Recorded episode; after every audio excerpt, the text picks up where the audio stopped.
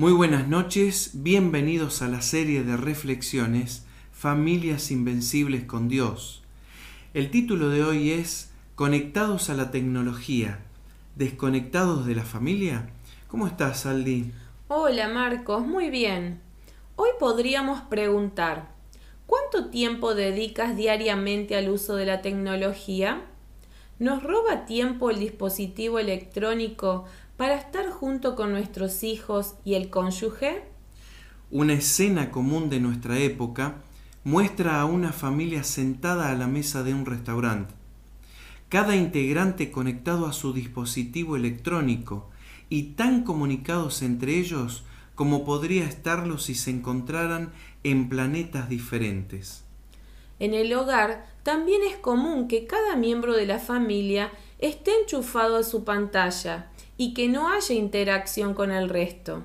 Esta y otras situaciones que se dan a diario nos hacen pensar si la tecnología es culpable de la falta de comunicación en la familia. Tengo un texto allí en Efesios capítulo 5 versículos 15 y 16 que dice lo siguiente. Mirad pues con diligencia cómo andéis, no como necios, sino como sabios, aprovechando bien el tiempo.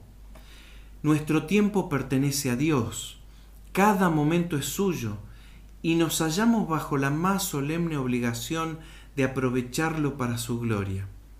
El libro Palabras de Vida del Gran Maestro, en la página 277, menciona que de ningún otro talento que Dios nos haya dado requerirá más estricta cuenta que de nuestro tiempo. El valor del tiempo sobrepuja todo cómputo. Cristo consideraba precioso todo tiempo, y es así como hemos de considerarlo cada uno de nosotros.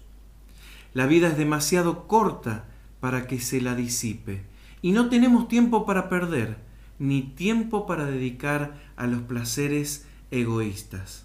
Por lo general se habla de pasar tiempo de calidad en familia.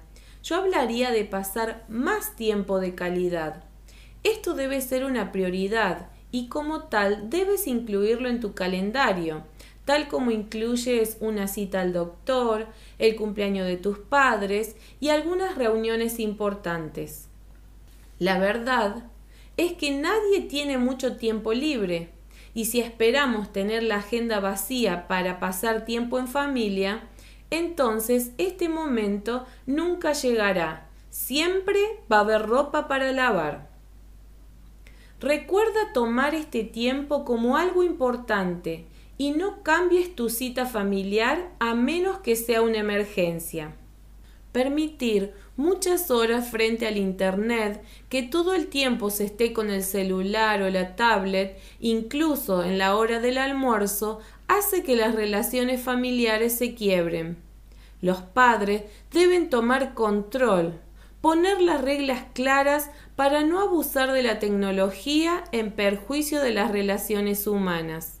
Los adultos deben dar el ejemplo, pues si ellos también están todo el tiempo ocupados o sumergidos en la tecnología con el celular, el chat, las tablets, a los niños no les quedará más remedio que hacer lo mismo. Los padres deben dedicar tiempo para conversar con los niños, interactuar, mostrarle interés para escucharlos, sin críticas pero firmes, que entiendan que ellos tienen tiempo para atenderlos y se interesan en sus asuntos. Como anota el autor bíblico, entonces, aprovechando el tiempo. Lo que debemos hacer entonces es invertir adecuadamente las 24 horas que Dios nos regala cada día. Sobre esa base, si la familia debe ser lo primero después de Dios, por supuesto el tiempo que le dedicamos debe ser el mejor. Es un principio por el cual debemos responder ante el Señor. Querida familia, hoy es el día para emprender el proceso de cambio.